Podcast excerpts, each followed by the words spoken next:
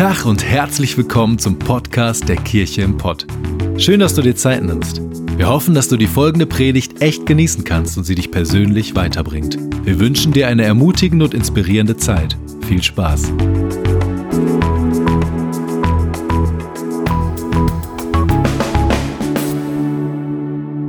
Einen wunderschönen guten Morgen. Ich hoffe, es geht euch gut. Könnt euch gerne setzen. Ich habe eine neue Handyhülle, Fearless. Richtig stark. Ja, nicht klatschen, selber eine kaufen. Äh, sehr gut, obwohl ich nichts bezahlt habe dafür. Hey, es ist so cool, hier zu sein. Es ist für mich jedes Mal ein Riesenprivileg, in eurer Kirche predigen zu dürfen. Das ist wie ein Heimspiel für mich. Wir sind eine große Family und ihr habt Familie in Köln und wir lernen von euch, wir kopieren euch, wir zitieren euch, wir machen eigentlich alles, was ihr auch macht. Äh, nur ob Kölsch, so, ne?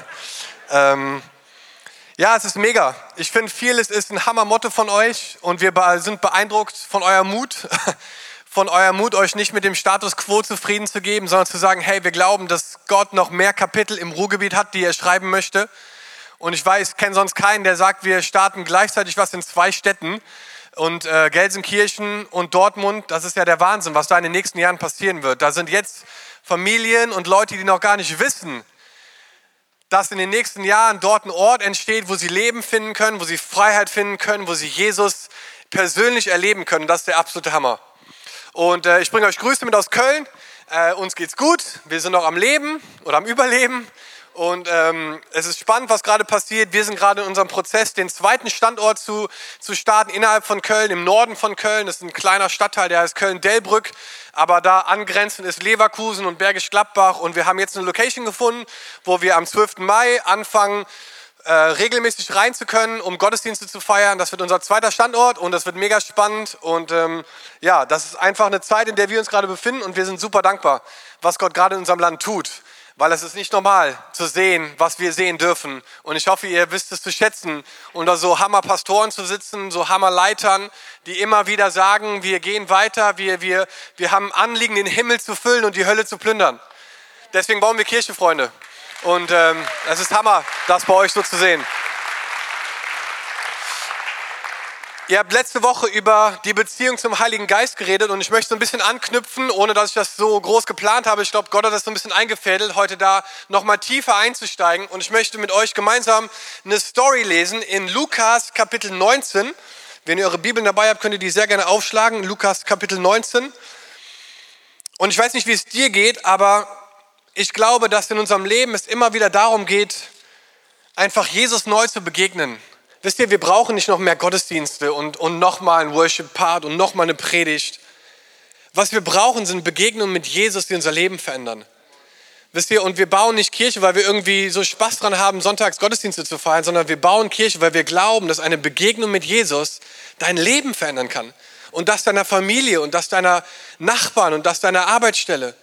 Und eine Begegnung mit Jesus ist das, was ich mir wünsche für dich heute Morgen. Dass du Jesus begegnest, dass du rausgehst hier und sagst, hey, ich hatte eine Begegnung mit Jesus. Und ich weiß nicht, wenn ihr Zeitungen liest, dann, dann bewerten wir Menschen oft so nach ihrem Verhalten. Wir lesen, der und der hat sich scheiden lassen und der und der ist äh, wieder äh, irgendwo runtergefallen. Ne? Also sagt man ja so, dass er gefallen ist, so in Leiterschaft und deswegen nicht mehr da ist. Und, oder man liest Zeitungen und große Überschriften und wir, wir lesen davon und fühlen irgendwie sorry, ja, es tut mir leid für den und tut mir leid für den. Und ich glaube, dass Jesus ganz anders Menschen behandelt und bewertet. Ich glaube, dass er nicht so schaut wie wir auf Verhalten, sondern er sehnt sich nach dieser Begegnung, nach dieser Beziehung zu dir als Person, unabhängig erstmal davon, was du machst. Und das ist die Story, die auch in Lukas Kapitel 19 ist. Und Leute konnten es nicht verstehen. Lass uns mal zusammen lesen. Lukas Kapitel 19, Vers 1 bis 10. Da steht, Jesus zog mit seinen Jüngern durch Jericho. Dort lebte ein sehr reicher Mann namens Zachäus, der oberste Zolleinnehmer. Zachäus wollte Jesus unbedingt sehen aber er war sehr klein. Und die Menschenmenge machte ihm keinen Platz. Da rannte er ein Stück voraus und kletterte auf einen Maulbeerbaum, der am Weg stand. Von hier aus konnte er alles überblicken.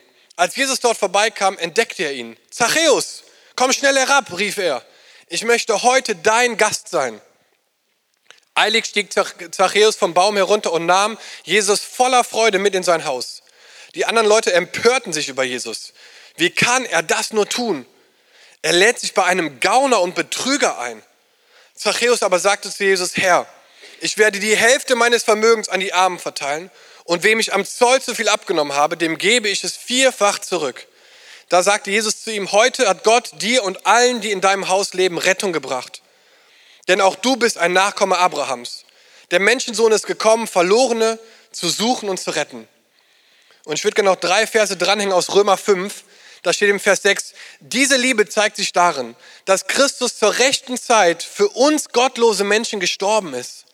Als wir noch hilflos der Sünde ausgeliefert waren, hat er sein Leben für uns gegeben. Kaum jemand würde für einen anderen Menschen sterben, selbst wenn dieser schuldlos wäre. Es mag ja vorkommen, dass einer sein Leben für einen ganz besonderen, gütigen Menschen opfert. Gott aber beweist unsere Liebe gerade dadurch, dass Christus für uns starb, als wir noch Sünder waren. Ich würde gern beten. Jesus, wir danken dir für dein Wort. Ich danke dir, dass dein Wort lebt und dass es uns verändert. Und ich bete heute Morgen, Jesus, dass du kommst in unsere Situation und unsere Lebensumstände. Danke dir, dass du jeden kennst, der hier sitzt. Und ich bete, dass du heute Leben in uns hineinsprichst. Ich danke dir, Jesus, dass wir nicht perfekt sein müssen, um, um dir zu begegnen. Ich danke dir, Jesus, dass es nicht darum geht, jetzt äh, alles richtig zu machen in unserem Leben, sondern wir wollen heute Morgen uns einfach ausstrecken und sagen, Jesus, komm und, und mach es mehr als ein Gottesdienst. Mach es mehr als eine Veranstaltung. Mach es eine Begegnung, Jesus, wo wir verändert heute Morgen rausgehen. In Jesu Namen. Amen. Amen. Ich habe zwei Söhne, Maxim und Levi, die sind fünf und zwei. Ähm, und die sind der Hammer. Und Maxim ist gerade in so einer Phase, wo er irgendwie feststellt, dass er manche Dinge nicht so gut kann. Und zum Beispiel ist Levi jemand, der, unser Kleiner, ist jemand, der super gerne Gitarre spielt und, oder zumindest versucht Gitarre zu spielen, er ist zwei. Er hat so eine kleine Ukulele und spielt eigentlich jeden Tag damit, nimmt die überall mit wie so eine Puppe, steckt sich denen ins T-Shirt und so und und Maxim versucht manchmal ihn nachzumachen und sagt dann immer so Sachen wie, ich schaff das nicht, ich schaff das nicht, ich schaff das nicht. Und heute Morgen wollte ich ihm so eine Jacke anziehen und der Reißverschluss hat irgendwie bei ihm geklemmt, er konnte sich das nicht selber zumachen und sagt wieder so, ich schaff das nicht, ich schaff das nicht. Und er sagt das ganz oft im Moment und ich versuche immer rein zu grätschen und sagen, klar schaffst du das. Ne, du bist der Beste, du bist ein Ion. So, wir schaffen alles. So, ne, und du versuchst Leben. Ich habe es von meinem Vater früher schon gehört. Ne, du, wir sind Gewinner, du bist kein Verlierer und du sprichst Leben in ihn hinein. Ne? Und er guckt dann immer so komisch und ja, ich schaff das, weil ich zwinge ihn dann, mir das nachzusagen. Ne? Ich schaff das. Ja, ich schaff das, ich schaff das. Aber ich weiß nicht, wie es euch geht. Ich glaube, manchmal in unserem Leben ist es so, dass wir immer wieder das Gefühl haben, dass wir Dinge nicht schaffen oder dass wir Dinge verändern müssen, dass Gott uns irgendwie gefällt oder dass wir Gott gefallen dass du dein Verhalten irgendwie ändern musst, damit Gott Zeit mit dir verbringt. Oder dass du Dinge schlagartig verändern musst, damit Gott sich irgendwie zu dir stellt oder mit dir Gemeinschaft hat. Und ich glaube, dass das auch ein, eine Einstellung war, die die Menschen zu der damaligen Zeit von Jesus hatten. Da waren Leute, Schriftgelehrte und Pharisäer, die haben ihr Leben dafür hingegeben, Gott zu gefallen. Die haben das Wort studiert, die Torah, das Alte Testament, die haben jahrelang Zeit abgesondert, die haben auf Geld verzichtet, die haben verzichtet zu heiraten, um jemand zu sein, der Ansehen hatte, der gesagt hat, wow, bei dem, also der ist echt heilig, der ist ein Wahnsinnstyp. Und ich weiß nicht, wie es euch geht, aber wir leben manchmal in so einer Zeit, wo wir Menschen sehr stark nach ihrem Verhalten bewerten. Ich gebe euch mal ein kleines Beispiel. Ich weiß nicht, ob ihr das kennt. Ähm, ihr seid in der Stadt unterwegs und seid einkaufen und da trefft ihr plötzlich ein, ein Paar aus eurer Kirche oder aus eurer Kleingruppe und du sagst, hey, Micha und äh, Lea, ne? Micha und Lea. Ist das so? Ja, ne? Okay. Micha und Lea, Hammer euch zu sehen. Äh, was macht ihr denn hier? Ja, wir gehen einkaufen, Eis, ne? Und ja, Hammer, wollt ihr zu uns nach Hause kommen auf einen Kaffee? Ja, klar, komm. Und hier, muss ich ganz kurz dazu sagen, unterscheidet sich ein Anfänger-Ehemann zu einem Ehemann, der gelernt hat, mit seiner Frau zu gut zu kommunizieren. Weil für Jahre, so die ersten fünf Jahre, habe ich einfach immer Leute mit nach Hause gebracht, ohne meine Frau vorzuwarnen. Und sie hat die Krise bekommen. Weil zu Hause nicht aufgeräumt war, sie war noch nicht mal duschen, ich hoffe schon, aber es war unordentlich und äh, es hat nicht gepasst in dem Moment. Und dann haben wir mittlerweile einen Code, einen Geheimanruf abgemacht. Das heißt, wenn so eine Situation kommt, telefonieren wir. Dann rufe ich sie an und sage, hi Schatz, ich bin's. Und sie sagt, ja, ich weiß, dass du das bist. Äh, ich habe gerade hier den Mischa und die Lea getroffen und so und äh, wir, wir, nehmen die mit nach Hause, das passt doch gerade. Nee, es passt gerade überhaupt nicht. Weißt du, wie unsere Wohnung aussieht? Alles klar, Schatz, bis gleich, wir sind in 20 Minuten da. Und ich weiß, genau in dem Moment geht es bei uns zu Hause los. Sie fängt an rumzurennen und Socken in Schubladen zu stecken und da sind irgendwelche Kakaobecher und Müslischalen, die in Kleiderschränken verschwinden und, und alles, was nicht sichtbar ist, ist aufgeräumt. Sie zieht sich um, sie zündet eine Kerze an, macht eine geile Playlist an von Spotify, zieht sich ihre Schürze an, ich wusste gar nicht, dass sie eine Schürze hat und steht in der Küche und wir machen die Tür auf und sagen, hey Sarah, hi! Was machst du denn gerade? Ja, ich backe. Ich so, Sarah, du hast noch nie gebacken. Wow, Micha und Lea, Hammer, schön euch zu sehen, kommt rein. Boah, die Kerze ist aber schön, die brennt, ja, bei uns brennt immer eine Kerze.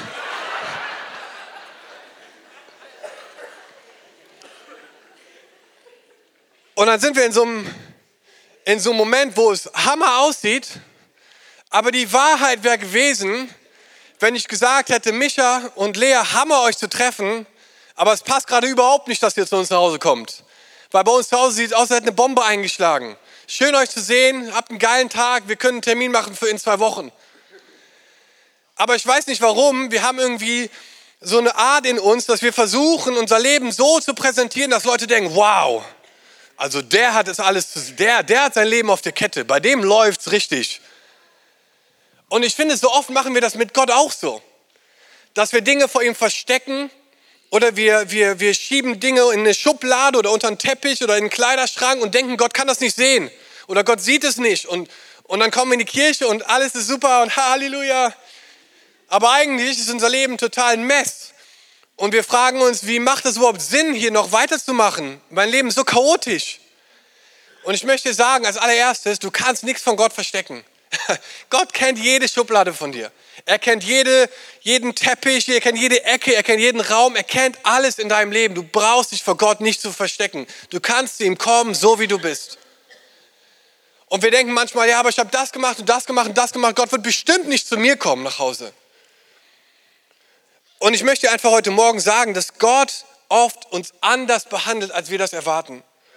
Und er ist Menschen anders begegnet, als die Leute damals es erwartet haben. Er hat Zeit mit Menschen gebracht, äh, verbracht, anders als Leute das erwartet hatten. Und ich glaube, deswegen wurde er so oft missverstanden. Deswegen waren Leute so frustriert über ihn. Deswegen mochten sie das nicht. Ne? Was, was macht er da? Sie waren verärgert, sie waren sauer. Warum verbringt er Zeit mit solchen Leuten? Wisst ihr nicht, wer das ist? Und ich glaube, was wir verstehen müssen über Gott, ist, dass Gott eigenständig handelt. Und das hört sich vielleicht ziemlich plakativ an, aber das hast du noch nie gemacht. Du hast noch nie eigenständig gehandelt. Und selbst wenn du total isoliert lebst, selbst wenn du alleine lebst und nur für dich selber, jedes Mal, wenn du was machst oder wenn du was postest oder wenn du irgendwas online stellst, denkst du immer auch darüber nach, wer wird das sehen, wer wird das kommentieren, kriege ich einen Retweet oder wie auch immer. Obwohl Tweets sind jetzt nicht mehr so, aber Instagram vielleicht kriege ich da einen Follower von oder so. Oder? Ich meine, wir sagen es nicht, aber irgendwie ist es schon in uns, dass wir immer, wenn wir was machen, auch darüber nachdenken, wie das bei Leuten ankommt. Gott hat das noch nie gemacht. Gott hat noch nie was gesagt und sich dann gefragt, oh, ah, ich frage mich, ob ich das jetzt richtig formuliert habe. Vielleicht müsste ich mal ein bisschen umschreiben. Komme ich damit auf die erste Seite? Werden Leute das liken oder wie viele Kommentare kriegst du zu dieser Aussage? Wisst ihr, Gott handelt komplett eigenständig. Gott hat diese Welt erschaffen. Er ist dein Schöpfer. Und er möchte eine Beziehung mit dir haben, aber Gott braucht dich nicht, um auf dieser Welt oder um diese Welt am Laufen zu halten. Wisst ihr, Gott sehnt sich nach einer Beziehung zu uns, aber wir müssen verstehen, dass Gott uns nicht braucht. Gott braucht mich nicht. Er ist Gott. Ha. Mit einem Schnipp, da bin ich weg. So, ne? Gott, Gott ist Gott und, und er braucht dich nicht, aber er möchte dich und er sehnt sich danach, eine Beziehung mit dir zu haben. Und das ist so wichtig zu verstehen, dass Gott eigenständig handelt. Und er ist nicht wie wir, der dich nach dem Verhalten in die Kategorie und erst wenn du bei Punkt 10 angekommen bist, dann hält er an deinem Baum an und kommt zu dir nach Hause. So ist Gott nicht. Und so ist auch nicht Jesus. Und das klingt vielleicht crazy, aber man hat manchmal dieses Gefühl, dass man sich die Frage stellt, ne, wenn Jesus heute nach Bochum kommen würde, wo wird er hingehen? Stell dir vor, Jesus landet heute irgendwie in körperlicher Form irgendwo in Bochum, im Ruhrgebiet. Wo wird er hingehen? Wo, wo, wo wird er seinen Tag verbringen? Mit welchen Leuten wird er ins Gespräch kommen?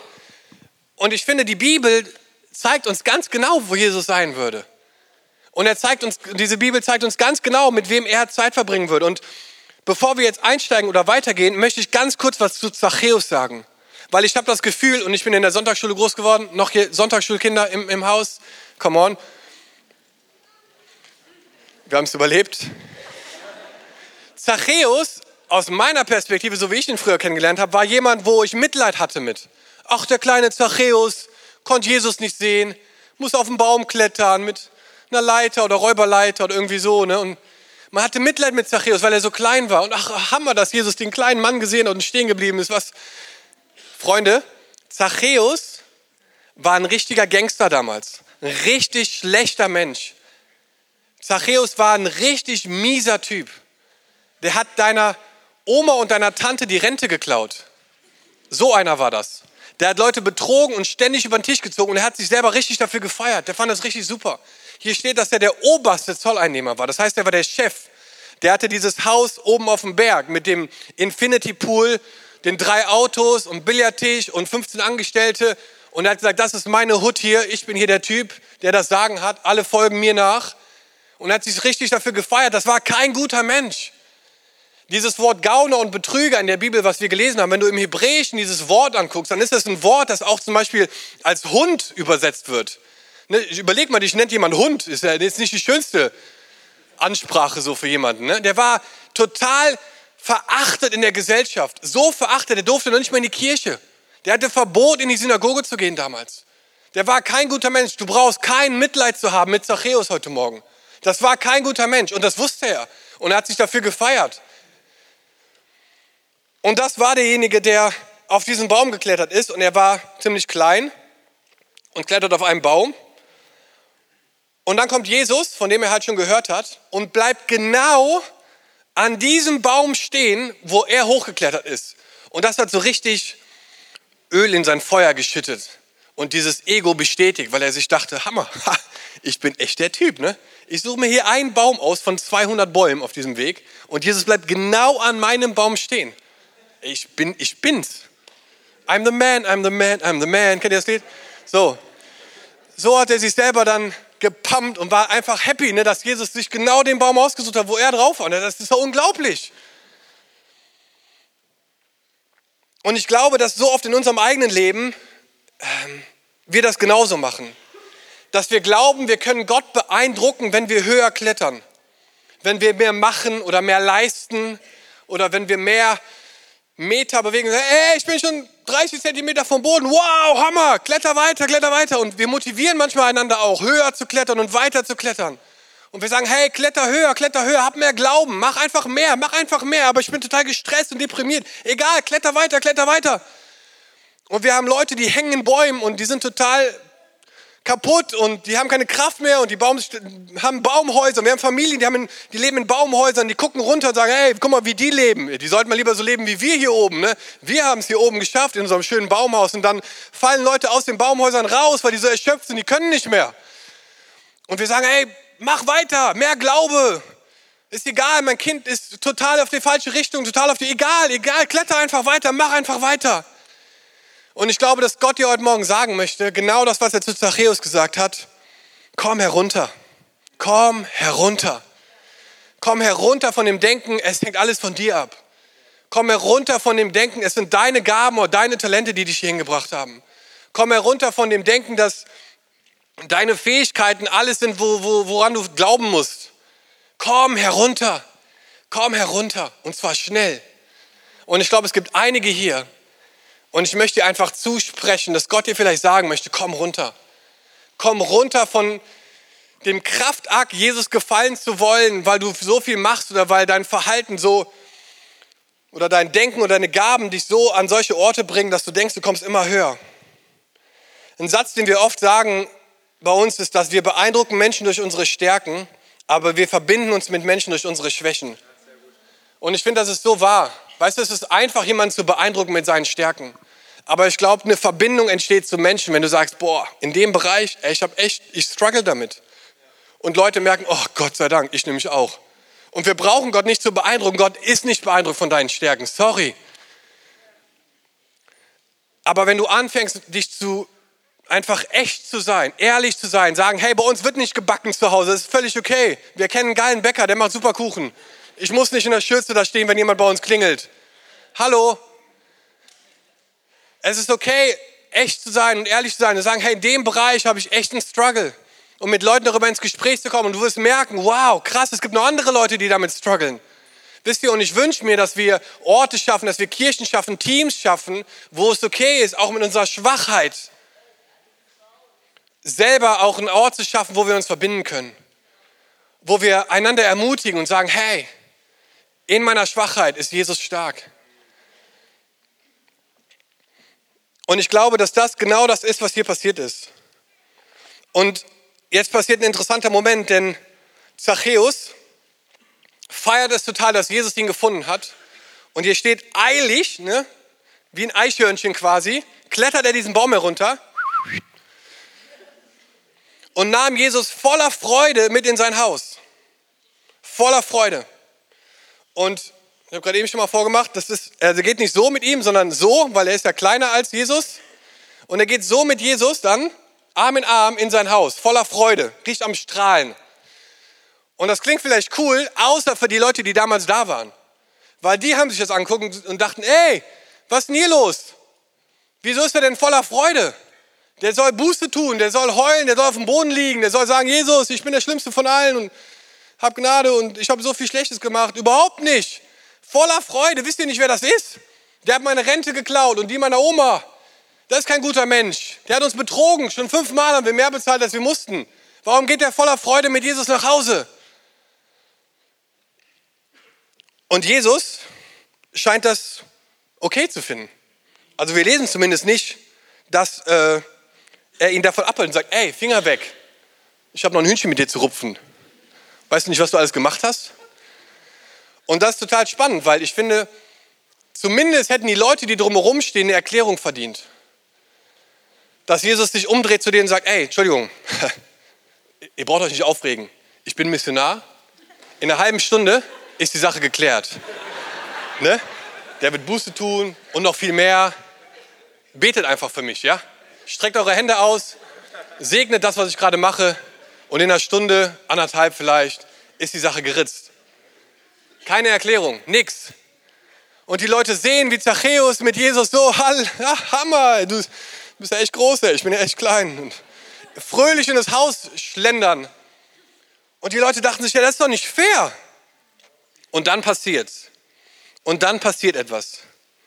Zwischen Vers 7 und 8 verändert sich alles in dem Leben von unserem kleinen Gangster, Zachäus, Betrüger, Gauner. Und die Szene ist so, dass sie jetzt gerade in einem Haus sind von Zachäus. Und er hatte wahrscheinlich ein Hammerhaus. Er war super wohlhabend, er war der Chef der, Zoll, der Zöllner, Riesenanwesen, viele Bedienstete. Und es gab einen Moment, wo er gesagt hat, Entschuldigung, ganz kurz, ich muss mal was sagen. Alle mal ruhig, Essen abstellen, Gabel aus dem Mund. Ich muss mal was sagen. Und alles wird ruhig und die denken, oh, jetzt kommt's, ne? Jetzt wieder irgendwas, wo er sich selber lobt und sich selber feiert und so. Und kennen wir ja schon von ihm. Und dann fängt er an. Und es schockt alle, glaube ich, die da saßen. Sowas hätten sie nie erwartet, dass sowas kommt.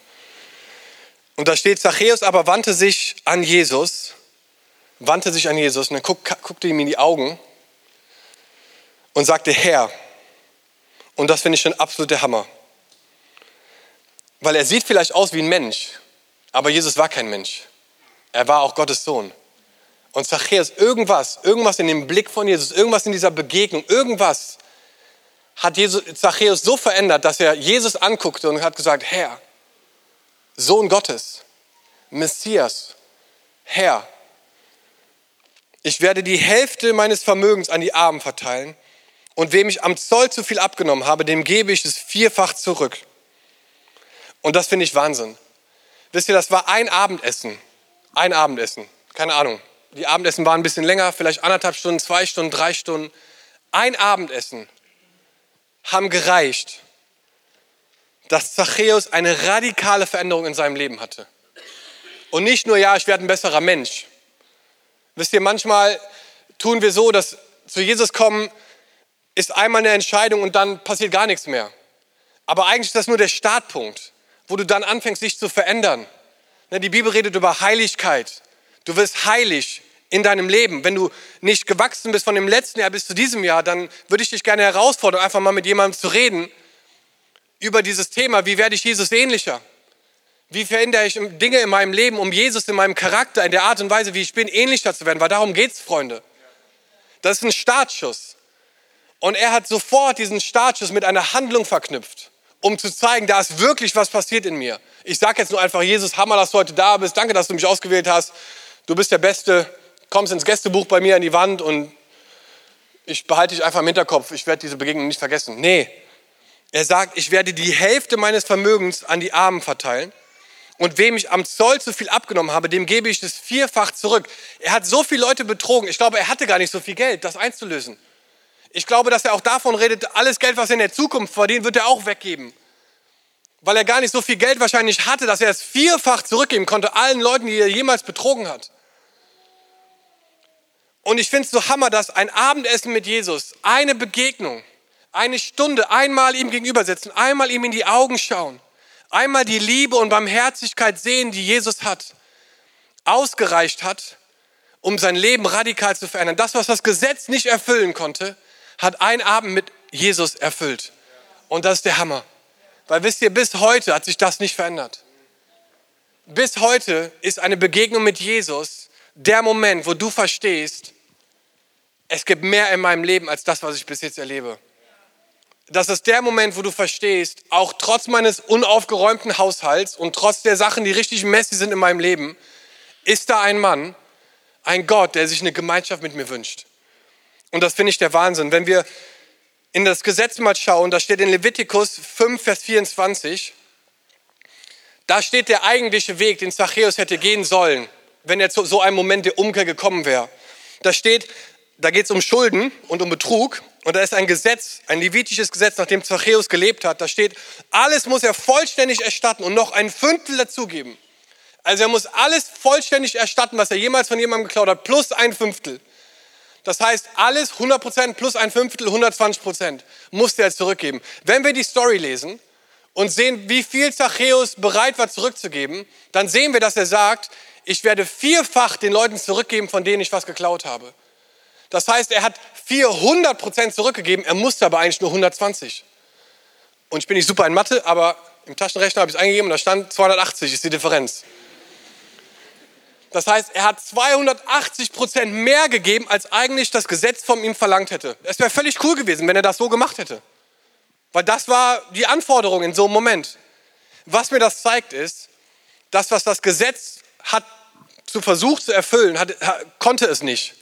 Aber eine Begegnung mit Jesus hat das Gesetz quasi ausgehebelt. Ich glaube, er hat gar nicht über das Gesetz nachgedacht in diesem Moment.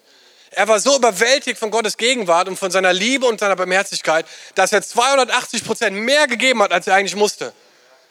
Und es geht dabei nicht um Prozente, glaube ich, sondern es geht um ein Herz, was sich radikal verändert hat für Jesus. Und ich glaube, dass es so wichtig ist, dass du verstehst heute, dass Jesus sich eine Beziehung mit dir wünscht einfach weil er dich liebt. Und unabhängig davon, ob du ihm jetzt bewiesen hast in den letzten Wochen, dass du super straight gelebt hast und diese Bilder nicht mehr angeguckt hast, wo du versprochen hast, du guckst dir die nicht mehr an. Oder du hast angefangen, einen Prozentzahl in die Kirche zu geben, das ist super. Aber darum geht es gar nicht. Es geht um dein Herz dahinter. Wisst ihr, wir glauben natürlich als Kirche daran, dass moralisch und ethisch gut zu leben eine Riesenpriorität ist in unserem Leben, 100 Prozent. Aber nicht, wenn du das machst, ohne dich auf Jesus zu fokussieren. Weil was ist, wenn Gott dir sagt, ich möchte, dass du dieses Jahr 80 Prozent weggibst? Kann er doch sagen. Es geht dabei nicht um eine Prozentzahl. Es geht um eine Herzenseinstellung, die sagt, eine Begegnung mit Jesus kann mein Leben verändern. Und ich glaube, dass Jesus heute Morgen hier ist und dass er sich diese Begegnung mit dir neu wünscht. Du kannst vielleicht schon 20 Jahre Christ sein oder 30 Jahre Christ und warst super busy, diesen Baum hochzuklettern und guckst vielleicht von oben auf andere herab und sagst, guck mal, wie die leben und guck mal, wie ich lebe. Ich bin's. Ich, ich bin derjenige, wo Jesus anhalten muss. Und Jesus sagt, hey, komm einfach runter. Komm runter und komm in meine Gegenwart. Und das ist, glaube ich, das, wo Zachäus gemerkt hat, Wahnsinn. Wahnsinn. Und ich wünsche mir, dass du das lebst, dass du das lebst, weil du einen Mann getroffen hast. Weil du jemanden getroffen hast, der dir das geben konnte, was kein Mensch auf dieser Welt dir geben konnte. Wisst ihr, und als ich das erlebt habe, ich habe heute Morgen auf der Autofahrt, das ist die Bibel, wo ich mich, als ich mich bekehrt habe, einen Tag danach hat mein Vater mir eine Bibel geschenkt. Das war am 4.7.2004, circa 19 Uhr, steht hier oben rechts. Und hier steht, das habe ich noch nie öffentlich gesagt, aber ich hieß früher Niki. Müsst ihr für euch behalten. Dominik, ich hatte früher einen Sprachfehler als kleiner Junge, konnte meinen Namen nicht aussprechen, Dominik, und habe dann daraus Nick, Nick, Niki gemacht, deswegen hieß ich eigentlich bis vor ein paar Jahren Niki. Nur ganz wenige wissen das, also behaltet es für euch. Müssen wir rausschneiden aus dem Podcast. Und mein Vater hat mir am, am nächsten Tag hat er mir eine Bibel geschenkt und hier steht drin, lieber Niki, Jesus will dein Freund sein und deine guten Seiten und Begabungen fördern. Der Schöpfer dieser Erde ist auf deiner Seite. Und dann steht da unten drunter, die Suche ist vorbei. Jetzt beginnt für dich das Leben, das wirkliche Leben. Gott segne dich. In Liebe, dein Dad und Mom. Und was viele nicht wissen, ist, dass da eine Zeit... Ähm, wisst ihr, ich war auf der Suche und zwar viele Jahre und habe versucht mit Dingen das zu füllen in mir, was, was gar nicht zu füllen war und habe ob es jetzt Drogen war oder Geld klauen, versucht mein Leben mit Dingen zu füllen und irgendwie zu klettern und irgendwo hinzukommen. Und ich war auf der Suche. Ich war auf der Suche nach jemandem, der mir in die Augen schaut und sagt, Dom, ich, ich möchte ein Freund sein. Und ich dachte mir immer, das kann doch nicht sein, weil du weißt gar nicht, was ich alles gemacht habe. Und Jesus sagt, doch, weiß ich. Aber ich habe den betrogen und da Geld geklaut und den verletzt und da eine Wunde zugefügt. Und, und Jesus sagt, ja, ich weiß das. Ich weiß das. Und trotzdem möchte ich heute dein Freund sein. Und ich möchte zu dir nach Hause kommen. Und als ich das heute Morgen gelesen habe, hier auf der Fahrt, als ich mit Matthias hierhin war, dachte ich, das ist nicht Wahnsinn, dass Jesus ein, ein Gott ist, der immer wieder uns anbietet, sein Freund zu sein. Und ich möchte einfach heute Morgen dir eine Möglichkeit geben, diesen Jesus persönlich zu erleben. Und vielleicht bist du auf so einem Baum, bist am Klettern und Gott sagt zu dir, komm runter, komm runter. Hör auf, es selber dir zu erarbeiten. Komm runter. Und lass uns einfach zusammen Abendessen. Lass uns einfach Gemeinschaft haben. Lass uns einfach zusammen FIFA spielen. Keine Ahnung. Das, was du gerne machst. Und ich glaube einfach, diesen Vers, als wir noch hilflos der Sünde ausgeliefert waren, hat er sein Leben für uns gegeben. Wisst ihr, als wir selber noch gar nicht Ja zu Jesus sagen konnten, hat er schon alles gemacht, damit wir diese Freundschaft mit ihm eingehen können. Und ich fände es Hammer, wenn du einfach heute Morgen eine Entscheidung triffst in deinem Leben, die sagt, hey, ich habe die letzten Monate so viel geklettert, ich habe versucht, so hoch zu kommen. Heute Morgen ist ein Morgen, wo du dich entscheidest zu sagen, ich möchte einfach sein. Wisst ihr, wir sind manchmal so busy darin, Kirche zu machen, dass wir vergessen, Kirche zu sein. Und Kirche ist ein Ort, wo wir zusammenkommen, wo wir das feiern, was Jesus in unserem Alltag tut. Und Sonntags ist nur der Überfluss davon, wo wir das feiern zusammen, was Gott in unserem Leben tut. Aber ich frage mich, wie viele von euch sich danach sehen, vielleicht diese persönliche, intime Beziehung mit Jesus zu haben, wo du mit ihm voller Freude nach Hause gehst und er mit dir in deinem Wohnzimmer sitzt, trotz der Versuchungen, trotz der Unordnung. Und wo du einfach sagst, Jesus, ich brauche dich einfach, komm in mein Leben. Jesus, wir danken dir für jeden Menschen, der eine Entscheidung trifft, einfach runterzukommen, näher an dein Herz zu kommen, Herr. Ich bete, dass du Verletzungen heilst, Jesus, dass du Erwartungen heilst. Vielleicht danke dir, dass es bei dir in erster Linie nicht um Verhalten geht, sondern um eine Beziehung, Jesus.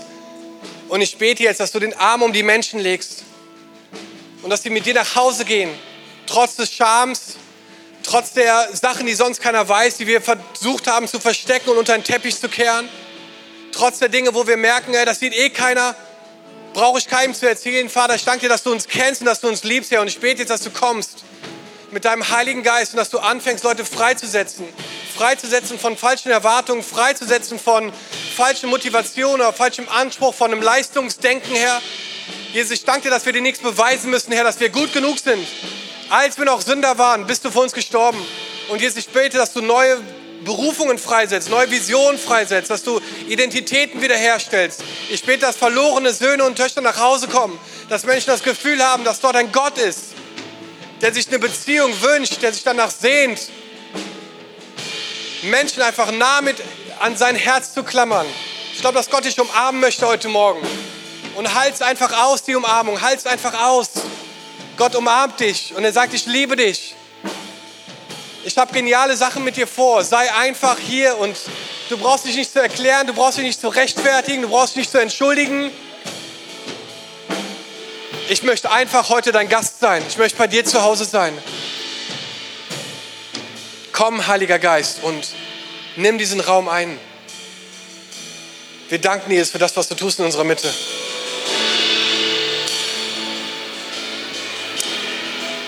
Und vielleicht bist du auch heute Morgen hier und du kennst Jesus gar nicht. Du bist zum ersten Mal, jetzt zum wiederholten Mal. Bevor wir gleich in den letzten Song gehen, möchte ich dir einfach heute Morgen eine Chance geben, Jesus persönlich kennenzulernen. Er guckt auch dich an. Und vielleicht denkst du, du bist ein Fremder, aber Jesus kennt dich seit dem Tag deiner Geburt. Und er guckt dich an. Das Erste, was ich dir sagen möchte, ist, dass Gott liebt dich. Gott liebt dich. Egal, wo du herkommst, egal, was du gemacht hast, egal, was du getan hast. Gott liebt dich. Und es gibt Dinge in deinem Leben, auf die bist du vielleicht nicht stolz. Die willst du vielleicht keinem erzählen. Vielleicht schämst du dich dafür. Und ich möchte sagen, genau für diese Dinge ist Jesus gestorben. Und er bietet dir heute Morgen an, in eine Gemeinschaft mit ihm zu kommen. Und die Entscheidung liegt bei dir. Und deswegen möchte ich einfach in diesem Raum hineinfragen, Leute hier sind, die einfach mit mir ein einfaches Gebet beten, aber das hat so eine Kraft und so eine Power. Sie kann dein Leben verändern. Eine Begegnung mit Jesus verändert dein Leben für immer. Ich bin ein lebendiges Beispiel dafür und viele andere hier. Und wenn du das bist, dann lass uns die Augen schließen und wir beten zusammen und sagen, Jesus, komm in mein Leben. Jesus, komm in mein Leben. Jesus, komm und sei der Herr in meinem Haus, in jedem Zimmer, in jeder Ecke. Komm, Jesus, in mein Leben. Mach mich neu. Setz mich frei, Jesus. Wir danken dir, Vater. Jesus, wir danken dir, dass du ein guter Gott bist, der uns nicht im Regen stehen lässt, sondern der kommt und sagt, hey, ich habe noch viel mehr für dich. Ich habe dir alles vergeben und ich möchte dir einen Neustart geben. Und ich bete jetzt, Heiliger Geist, dass du kommst und dass du diese Menschen füllst mit Kraft und mit Liebe und mit Anerkennung und mit Identität, Jesus, bete, dass du neues Leben schenkst, Herr. Danke dir, dass du ein Gott bist, der von Tod zu Leben geht, von Krankheit zu Gesundheit.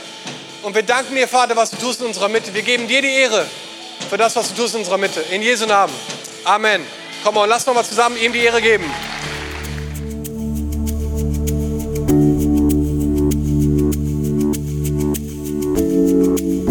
Wir hoffen, dass dir die Predigt weitergeholfen hat.